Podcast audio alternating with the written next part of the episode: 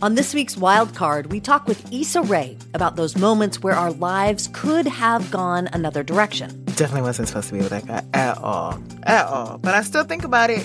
I'm Rachel Martin. Issa Rae tells us how to make peace with the path not taken. That's on the Wild Card podcast from NPR, the game where cards control the conversation. Una advertencia, en el episodio de hoy escucharán algunas palabras que no son aptas para niños. Se recomienda discreción. Bienvenidos a Raambulante desde NPR. Soy Daniel Alarcón.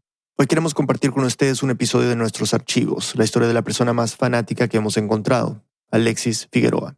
Hay dos cosas que deben saber sobre Alexis antes de seguir. Primero, es un puertorriqueño que vive en Chicago. Segundo, si quieren aprender algunas malas palabras puertorriqueñas en Spanglish, pues este es el episodio para hacerlo porque Alexis se las sabe todas y las usa todo el tiempo. Desde Chicago, Luis Treyes nos trae esta historia. Son las 5 de la mañana y yo estoy en la esquina de una calle desierta, cerca del lago que domina la geografía de esta ciudad. Aunque es noviembre del 2017 y el invierno aún no ha comenzado oficialmente, hace menos de 20 grados Fahrenheit, es decir, como menos 6 grados Celsius. Soy caribeño Odio este frío con toda la fuerza de mi ser. Estoy a punto de abortar la misión y volver a entrar al edificio donde me estoy quedando cuando una minivan de tamaño familiar, esas que usan las madres suburbanas para carretear a sus hijos, para al lado mío. Ay, ya, ¿qué está pasando? Alexis había venido a buscarme. Siempre que me ve me saluda de la misma manera. ¿Qué pasa, cabra? Y no es solo a mí. Alexis le dice cabra a todo el mundo. No conozco a nadie más que utilice esa palabra para referirse a otras personas. Pero Alexis es especial. ¿Cómo estás? ahí? Me estaba montando en su carro para seguirlo en su viaje. Y es que Alexis había hecho todo un plan muy elaborado para conseguir el autógrafo de uno de sus ídolos de adolescencia. Axel Rose.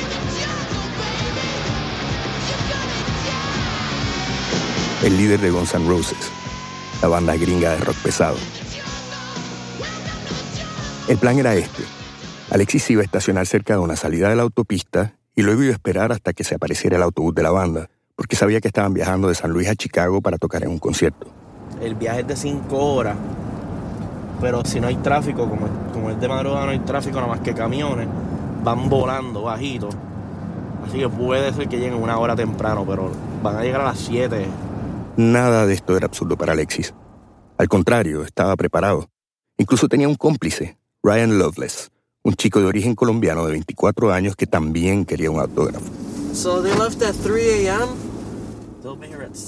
Y juntos hacían todo tipo de cálculos para adivinar a qué hora entraría el autobús a la ciudad. ¿Y qué hora es ahora mismo? Probable, son las 5 y 50.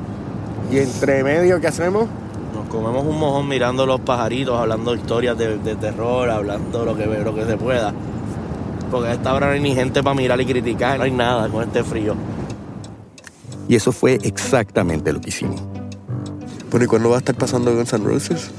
Cualquier momento, estamos esperando ver la guagua, en cualquier momento. Sí. Esperar.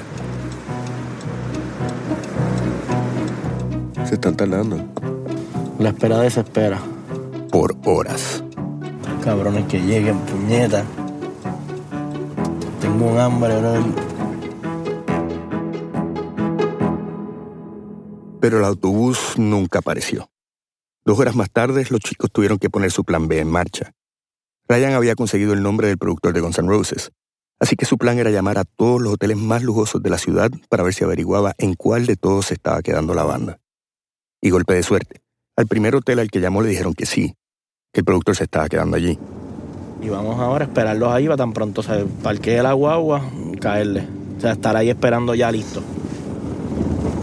Nos fuimos para el Hotel Península, un hotel clásico de Chicago. Pero cuando llegamos... Ya están ahí. Eran los autobuses gigantescos de Guns N' Roses. Ya estaban estacionados frente al hotel. ¿Ya están ahí? Fail. Sí. We failed. Alexis lo supo desde el momento que vio los autobuses. Su plan de esperar el bus de Axel Rose en la autopista había fallado miserablemente. Habíamos perdido mucho tiempo y Alexis se temía que los miembros de la banda ya habían entrado al hotel y que había perdido su oportunidad de filmarlo. Y lo peor del caso es que esta no era la primera vez que le pasaba esto. Alexis lleva más de una década tratando de conseguir el autógrafo de Axel, y esta vez yo estaba empeñado en seguirlo hasta que lo lograra.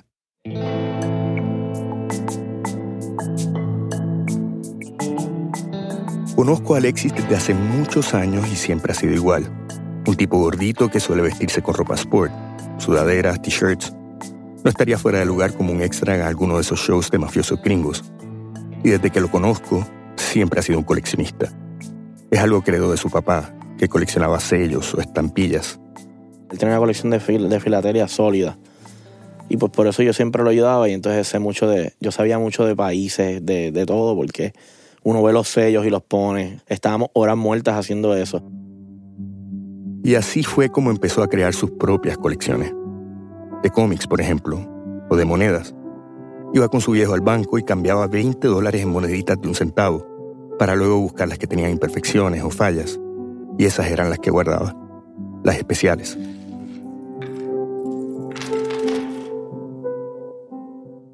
La fiebre de los autógrafos vino después, a los 10 años, cuando su papá le regaló una caja de zapatos llena de lo que se conoce en Puerto Rico como cartas de pelota. Fuera de Estados Unidos y el Caribe quizás esto no se va a entender, pero para algunos fanáticos del béisbol, la colección de estas tarjetas que tienen la foto de los jugadores en la parte de enfrente es una tradición casi sagrada. Son talismanes que acercan a chicos como Alexis a sus jugadores favoritos. Algo así como los álbumes de Panini para los mundiales de fútbol. Y bueno, en esa primera caja llena de tarjetas de pelota. Vino una carta al 1968 de Mickey Mantle, todo jodida, hecha mierda.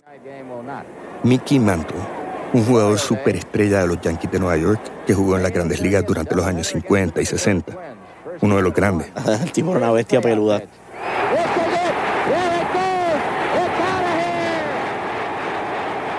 Era como encontrar una carta de Pelé en sus años de gloria. Y para colmo era valiosa. En aquella época, los 80, esa tarjeta valía como 100 dólares. Lo mismo que ellos habían pagado por esa caja que contenía cientos de tarjetas. Alexis se enganchó. Quería coleccionar todas las tarjetas que pudiera.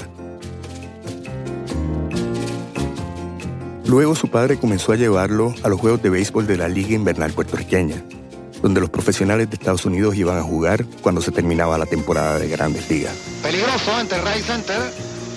La bola pica fácilmente hacia la segunda base. Ramón Avilés todavía está en lo profundo del right center. Ante la tercera veterano. Viene relevo fácilmente. En aquella época, los juegos de béisbol tenían un ambiente de fiesta patronal, de provincia.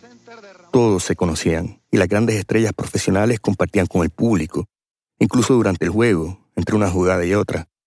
El papá de Alexis lo llevaba al parque de San Juan todos los días y él aprovechaba para que le firmaran todas las tarjetas que podía. Y además, para los 80, para ese tiempo, no, nadie. O sea, los, los peloteros firmaban autógrafos, era como un placer para ellos, era como un. Como se sentían como que un deber, tenían que ir a firmar, eran bien buena gente todo. Cuando llegó a la adolescencia, Alexis ya tenía la firma de todos sus ídolos peloteros. Después de hacer béisbol 15 años, fue como que hubo un downtime porque ya tenía todo el mundo.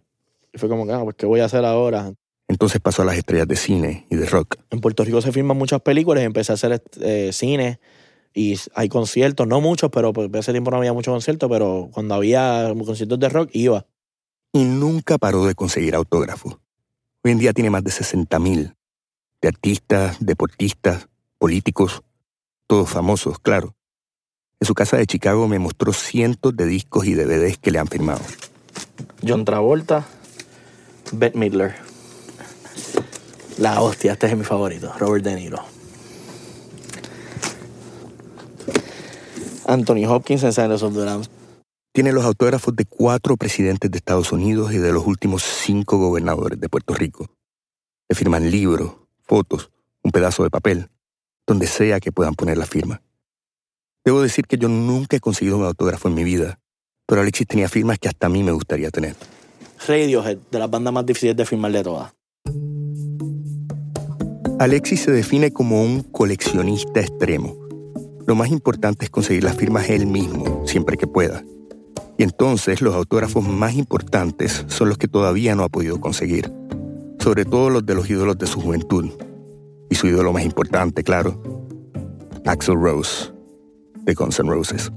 Porque soy fanático y crecí escuchando el, el Appetite for Destruction fue el primer cassette que yo me compré con mis chavos. Y le di paleta y paleta y paleta. Chavos, es decir, dinero. Cuando salió en los años 80, Alexis se lo compró con su propio dinero. Y le dio tanta paleta, o sea, que lo escuchó tanto, que la cinta se dañó.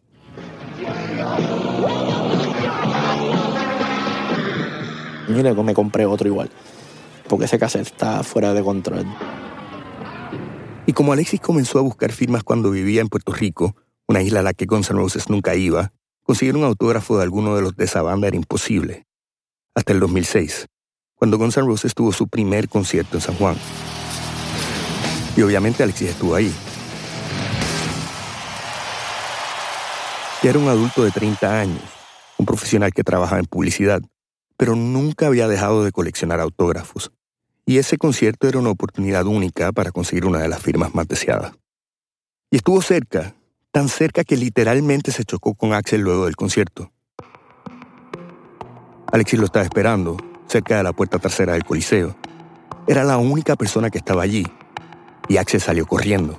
Salió papo corriendo así, no sabía dónde estaba. Me pasó por el lado así y me, hasta me chocó y todo con el, con el hombro así corriendo a lo loco. De más está decir que Alexis se quedó sin su autógrafo. En el 2016, ya en Chicago, tuvo una segunda oportunidad. Otro concierto, otro tour del grupo legendario. Y otra vez fracasó.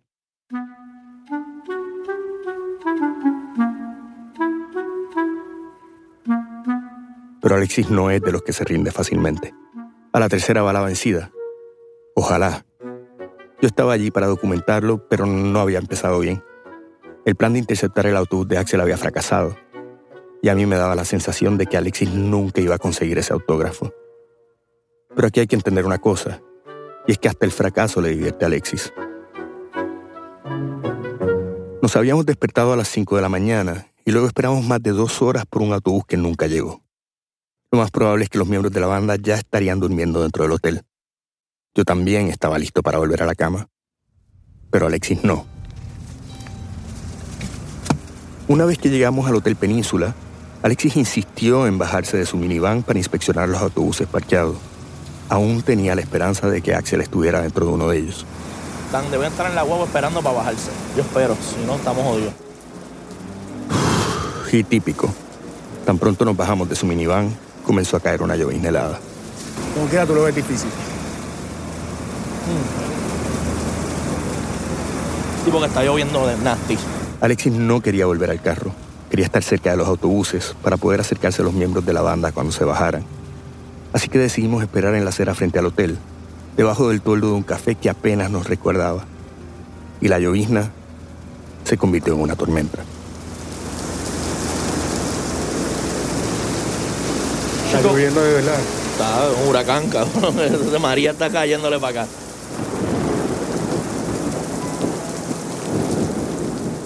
Esperar es una mierda.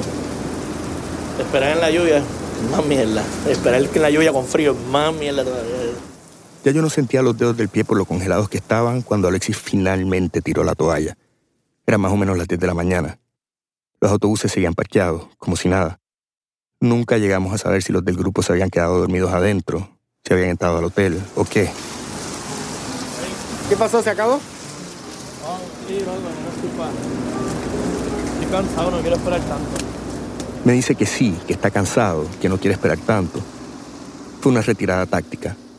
Una vez que volvimos a entrar a su carro, Alexis me explicó que no se iba a dar por vencido. Y a última instancia, el día del concierto, venimos y lo esperamos antes de, antes de que salga para el concierto, porque tiene que usar por al frente de, de nosotros para ir a la guagua. Es, es raro que él firme yendo para el concierto, pero como ha cambiado en los últimos años, está un poco más, más buena gente.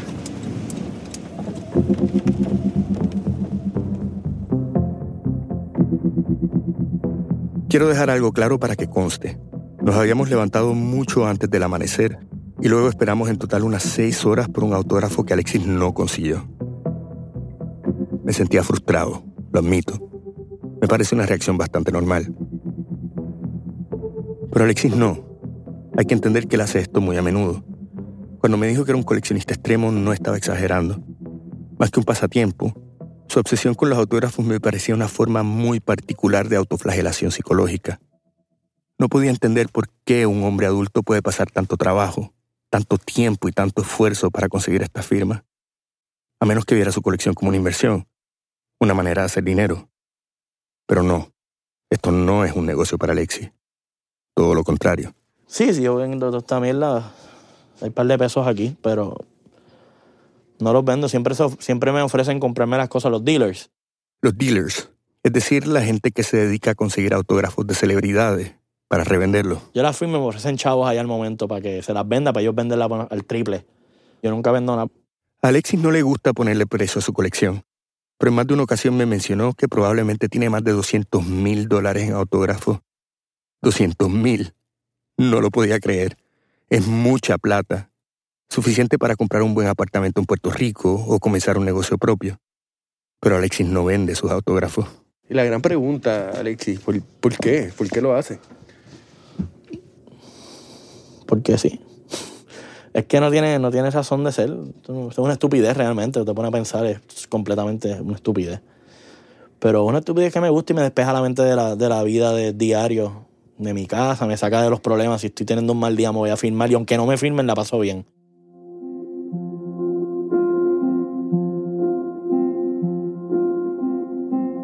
Quizá es aquí que comencé a entenderlo. Alguna gente hace yoga, otros se juntan con los amigos a jugar póker, a otros les gusta probar recetas nuevas a ver qué tal les sale en su propia cocina. Esa necesidad humana de aliviar las tensiones diarias, de buscar una válvula de escape, es algo que todos buscamos. Y lo que a alguien le parece relajante y placentero, a otro le puede parecer desagradable y hasta incomprensible. Desde que se mudó a Chicago, su hobby se ha vuelto aún más importante. No siempre había sido así. Antes de mudarse, Alexis tenía una galería de arte exitosa en Puerto Rico, pero en 2012 a su esposa le ofrecieron un trabajo en Chicago.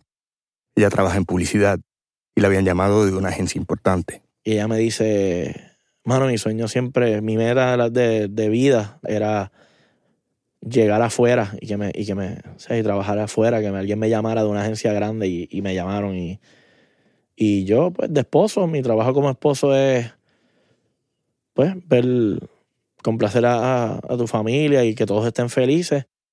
Entonces Alexis, su esposa y sus dos hijos pequeños se mudaron a Chicago. La familia llegó a la ciudad en enero del 2013, en medio de un invierno muy crudo. Las noticias reportaban que en el zoológico de la ciudad Iban a meter al oso polar adentro porque tenía frío. Eso es para que tú sepas el frío que hacía. Y esa fue la bienvenida que les dio la ciudad. Alexis pasó a ser un padre a tiempo completo y creo que le gusta, aunque también tiene sus opiniones muy particulares al respecto. Simplemente tienes que hacer lo que puedes y play it by ear, tratar de, de hacerlo mejor. Pero está, difícil. Y no, te, y no te llega un cheque todas las semanas, papá. Estás más jodiéndote, trabajando 20 horas corrida con los nenes. Yo, mientras estén, mientras, sobre, mientras se acabe el día y yo los vea a los dos vivos, hice mi trabajo bien. Y para tratar de encontrar algún sentido de normalidad dentro de esa nueva realidad, Alexis recurrió a su viejo hábito de buscar autógrafos.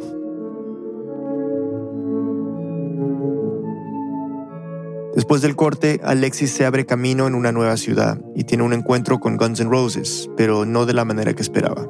Una pausa y volvemos.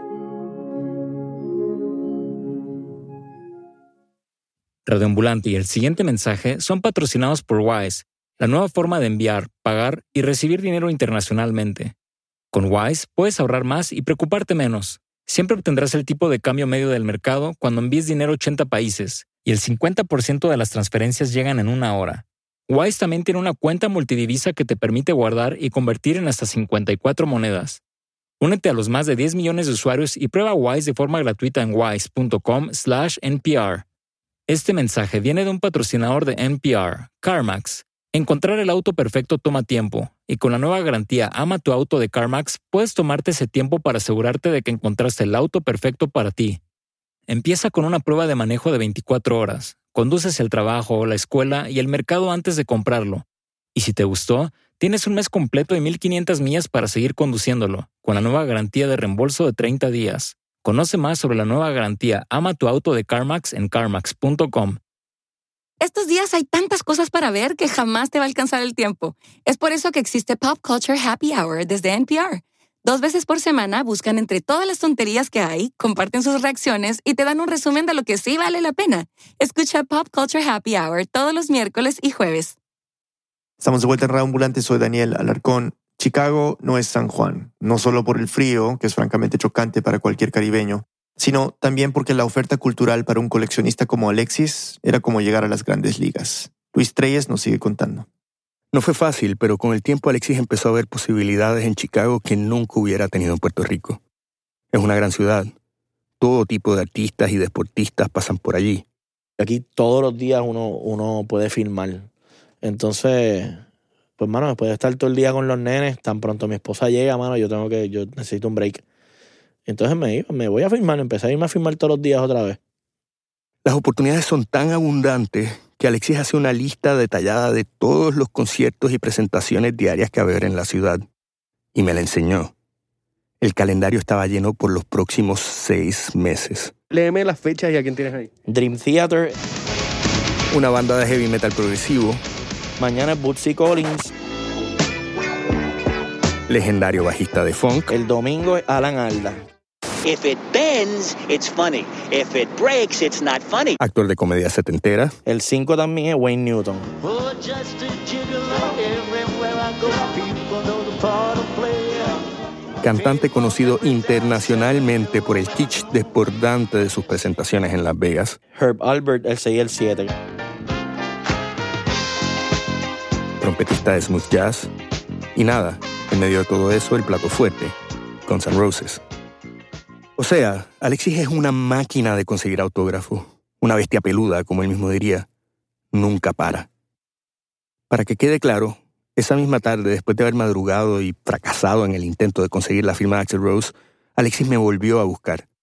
Tenía una nueva misión, conseguir el autógrafo del legendario bajista de funk, Bootsy Collins.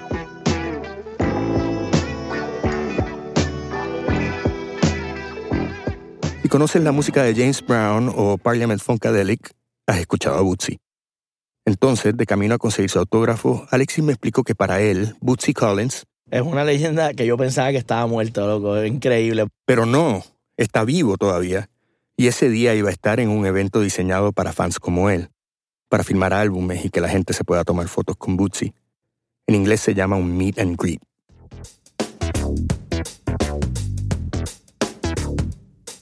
Cuando llegamos al lugar había una fila que le daba la vuelta a la manzana. Más de 300 personas, casi todos con sus discos debajo del brazo. Y claro, el que más álbumes tenía era Alexis. Eran tantos que los otros fans en la fila se acercaron a él para ver los discos que había traído. Fue la primera vez que pude ver el mundo de los coleccionistas en acción. Cómo hablan y se acercan los unos a los otros, cómo comparan discos y objetos que para cualquier otra persona no tienen ningún valor. Pero para ellos sí. Fue bonito en realidad darme cuenta que Alexis pertenece a un mundo. No está solo. Su obsesión es compartida y comprendida. So how did you decide which ones you brought? I brought them all. Those, I grabbed everything. those are the ones you have? Yeah. Había traído seis álbumes de vinilo, mucho más que los de los otros en la fila. Y es que con Alexis un solo autógrafo nunca es suficiente. Siempre quiere más. Y está dispuesto a hacer casi cualquier cosa con tal de conseguirlo. En esta ocasión me reclutó para conseguir firmas adicionales, porque era un evento donde solo se podía firmar un solo álbum por persona. Y así fue como acabé en la fila con él, para pedirle una firma a Bootsy. Uh, lo puedo ver, lo puedo. Ahora sí que siento la expectativa. Bootsy está. Y como, como uno esperaría que, está, que estuviera Bootsy con su. Vestido de los 70 todavía. Sus sombreros, sus gafitas, sus prendas al garete. Con su sombrero alto y psicodélico, gafas en forma de estrellas y botas con plataformas de 3 pulgadas, Bootsy parecía que acababa de salir de Alicia en el País de las Maravillas, pero en versión funk de los 70. Y nos firmó. Y debo confesar que es emocionante. Minutos antes, Alexis tuvo que explicarme quién carajos era Bootsy. Cuando por fin lo tuve delante, no me pude controlar. I'm a, I'm a big fan, man. This is, uh, this is amazing. Thank you. Le dije que era su fan número uno. Nunca antes había conseguido un autógrafo de alguien famoso y estaba listo para ir a celebrar a la barra más cercana. Para mi sorpresa, Alexis no se sentía igual que yo. Cuando le tocó acercarse a Bootsy, se tapó la cara lo más que pudo con la capucha de su chaqueta, como si se estuviera tratando de esconder. Ni siquiera le habló. Me sorprendió esa reacción. Yo pensaba que alguien como él buscaba autógrafos porque le gustaba conocer gente famosa. Pero Alexis se fue tan rápido que tuve que salir corriendo detrás de él. Yo decía, ¿dónde está Alexis? ¿Qué tal, verdad? Tengo que ir para que no nos vean mucho. Dame Y luego hizo algo que nunca llegaré a comprender. la fila. La fila de. Se fue directamente al final de la cola y se puso en fila otra vez. Por eso se había ido tan rápido. No quería que Bootsy ni los organizadores del evento lo reconocieran para poder conseguir más autógrafos.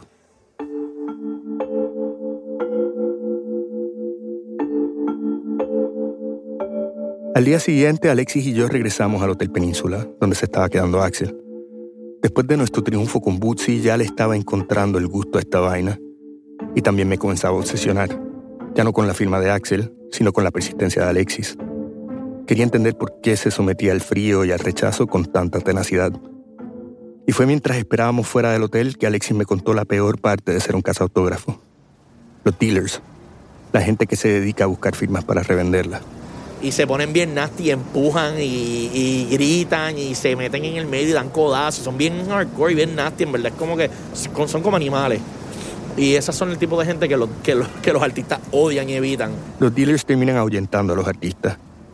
Los fans y coleccionistas como Alexis terminan pagando el precio. Todos justos por pecadores. No, ah, no, si van a estar así, yo no voy a firmar y se van y nos quedamos todos sin firma. Esto era algo que yo no había visto todavía. Ese día no había dealers esperando fuera del hotel. Ni siquiera había otros fans. Solo estaba Alexis con un par de álbumes de Guns N' Roses debajo del brazo. Y por primera vez en este proceso largo y tedioso, tuvo un golpe de suerte. Una SUV negra y brillosa se acercó a nosotros en la acera. La ventana de tinto oscuro se abrió. Adentro había un chofer que evidentemente se había interesado por los álbumes de Alexis, porque los miraba con mucha insistencia. Alexis me pidió que me quedara atrás y él se acercó al chofer. Lo grabé hablando desde lejos. Yeah, I'll be back like at six-ish. I'll s- hope to see you here. Tonight, tomorrow. tonight and tomorrow and the next day. Every day that, until I get this fucker. Unos minutos después, el carro se fue y Alexis me explicó que era el chofer de Slash, el guitarrista de la banda, que le había dado información de cuándo y cómo saldría del hotel esa noche. Era todo lo que necesitaba para hacer un nuevo plan. Y tratar de coger a Slash al menos en uno de mis CD. Uno, uno es bueno. Y Slash es crema. Y él es buena gente y filma. A él le gusta. Es pro fanático. Espero que esté de buen humor. Un coleccionista extremo como Alexis depende de estar en el lugar correcto y en el momento exacto. Así es como logra toparse con el chofer de un guitarrista famoso, casi por accidente. Pero más importante es la tenacidad. Es un compromiso que solo pueden entender los del propio gremio. Pero ese compromiso, ¿de dónde viene? Me imagino que es distinto para cada uno. Me quedaba claro que el hábito de salir a firmar se había hecho más frecuente desde que Alexis se mudó a Chicago, y que en los últimos meses Alexis lo hacía con un nuevo fervor. Las firmas en sí no parecían importarle tanto. Era más bien el proceso de salir a buscarlas, una tras otra, como si hubiera algo en esa transacción que le hacía falta, algo que se le había perdido y que estaba tratando de encontrar. Alexis me había dicho que era su manera de bregar con las presiones del día a día, su válvula de escape, pero yo me sospechaba que había algo más. No fue fácil llegar a esto. Aunque lo conozco desde hace años, Alexis no es un tipo que se abre fácilmente. Ya lo han escuchado. Es un tipo con mucha seguridad. Siempre está buscando un ángulo nuevo, alguna ventaja para conseguir su próxima firma. Pero lo hace con sentido del humor. Se ríe fácilmente, hasta de sí mismo. Pero yo intuía que lo de las firmas era una cosa seria. Me tardé en llegar a la razón de fondo. Creo que le pregunté por qué lo hace de mil maneras. Y cuando finalmente respondió, digo, cuando finalmente respondió de corazón, fue como abrir un grifo. Este, nada, nos mudamos en el 2013 y en el 2016 a mi papá le diagnosticaron cáncer del páncreas, que es pena de muerte, básicamente. Estuvo, está, no estuvo, muy cabrón, difícil. La noticia fue devastadora. Es bien difícil estar acá, a la distancia, sabiendo que cada día que pasa se pierde. Y sabiendo que mi papá tenía fecha de expiración de un año. Eso era lo peor de todo. Estar lejos de Puerto Rico y de su familia. Me arrepentí de haberme ido. De no estar ahí para él, para mi mamá, para mis hermanos, para ayudar. Súper fuerte. Este, y perder a tu mejor amigo. Es difícil. El padre de Alexis murió el 8 de abril de 2017. Alexis viajó a Puerto Rico para el funeral y después se dedicó a encontrar un comprador para la colección de tarjetas de béisbol de su padre. Era una colección valiosa y Alexis sentía que tenía que venderla para repartir el dinero con su madre y sus hermanos. Deshacerse de todas esas tarjetas fue uno de los momentos más difíciles de su vida. Pero las vendí. O sea, me dio, me, me, me, mm, se me rompió el corazón, pero era algo necesario. Como ejercicio de, de dejar ir y, Y todavía está luchando entre despedir a su papá y tratar de mantenerlo vivo de alguna manera. Salir a filmar es su manera de procesar el duelo. Pero sí, esto es algo que yo hago y llevo siempre a mi papá conmigo. Sí, porque siempre me acuerdo cuando era chiquito que iba con él, siempre. Como si estuviera él en el carro esperándome.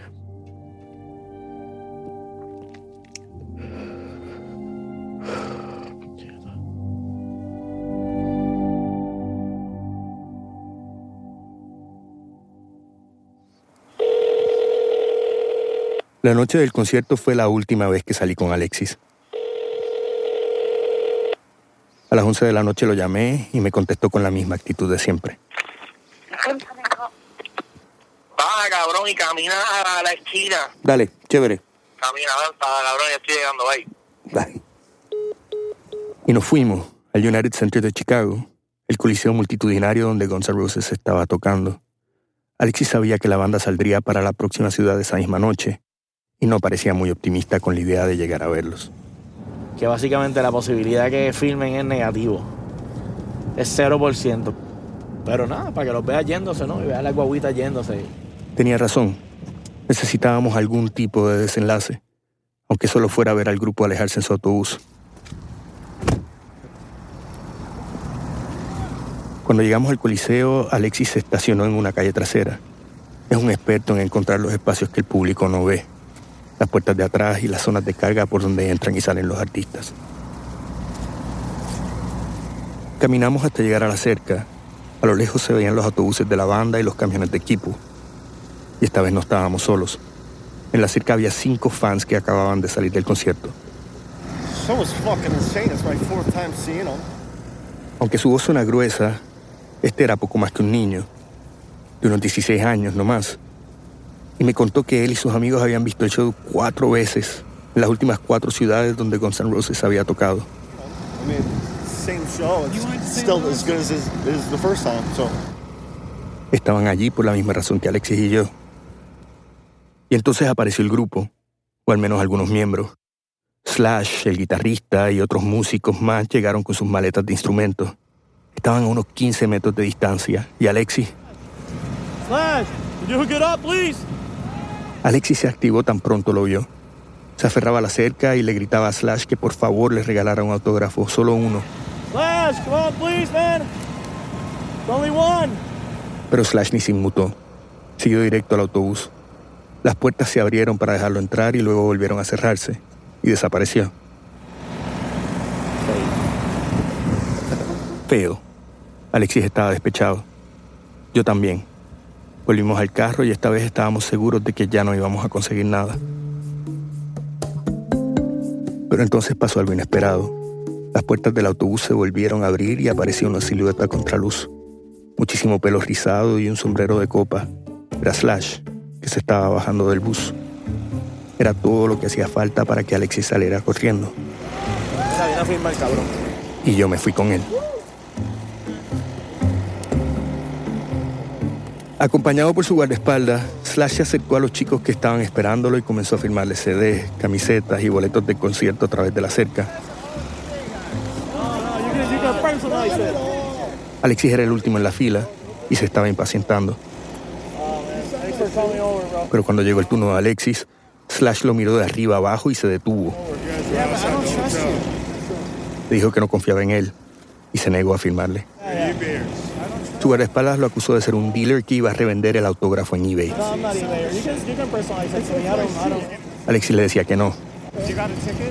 Pero cuando el guardaespaldas le exigió que le mostrara su boleto del concierto, Alexis no tenía nada que enseñarle porque no había ido al concierto. Para Slash, esta fue la gota que colmó la copa. Y terminó diciéndole que apestaba a dealer de eBay. Fue un golpe muy bajo para Alexis. Lo estaban acusando de ser todo lo que él odia en el mundo de los autógrafos. Y no sabía cómo responder. Slash estaba a punto de irse, y fue en ese momento que decidí romper todas las reglas del periodismo y me metí en la historia.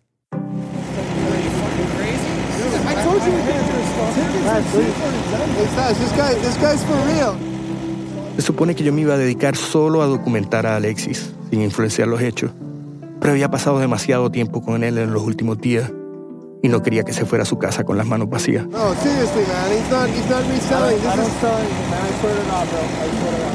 Y por eso le dije a Slash que Alexis era un tipo genuino, que no revendía autógrafos.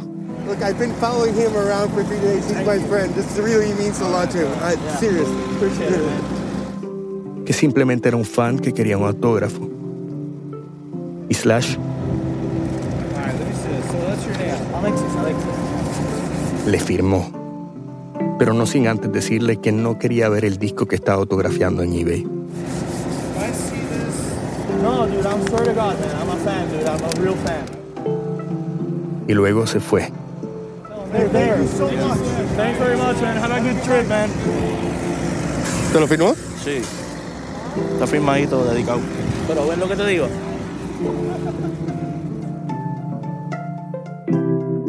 Unos minutos después, ya dentro del carro con Alexis, finalmente pude ver por qué lo hace.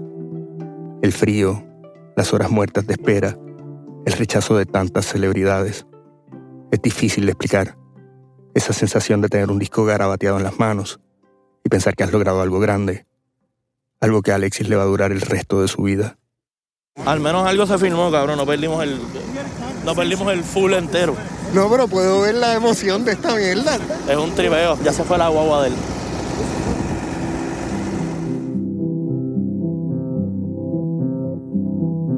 Esperamos un rato más por Axel, pero nunca apareció. Realmente ya no nos hacía falta. Eran las 3 de la mañana cuando regresamos a nuestras casas. Y aunque no habíamos conseguido el autógrafo que Alexis quería, conseguimos algo más. Ese momento en que Alexis logró convencer a uno de sus ídolos de adolescencia que le diera un autógrafo. Y eso era suficiente.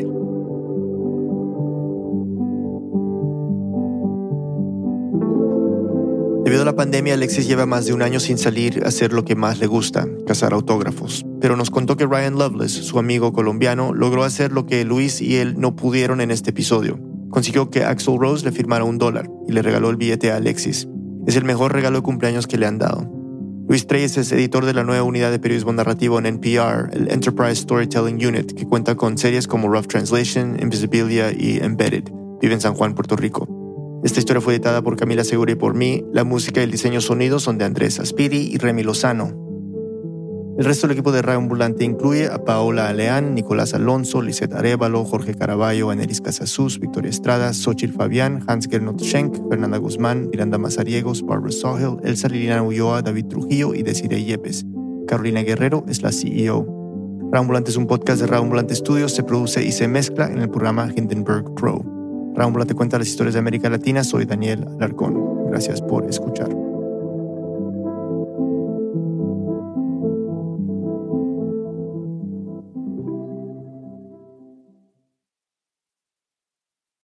I'm Rachel Martin. You probably know how interview podcasts with famous people usually go. There's a host, a guest, and a light Q&A. But on Wildcard, we have ripped up the typical script. It's a new podcast from NPR where I invite actors, artists, and comedians to play a game using a special deck of cards to talk about some of life's biggest questions. Listen to Wildcard wherever you get your podcasts, only from NPR. Do you wish stories could unfold over three hours rather than three minutes? You tired of doom scrolling? Trying to find humanity? Or maybe a deeper understanding of why the world is the way it is? Listen to Embedded, NPR's original documentary series. Find us wherever you get your podcasts. In any great story, there's a moment that sparks your curiosity, tells you there is more to uncover. How how did this happen? How did we get here? That's where Embedded comes in. We are NPR's home for documentary journalism, immersive and intimate stories. I was stone cold speechless. Nothing will ever, ever, ever, ever be the same here. Find Embedded wherever you get your podcasts.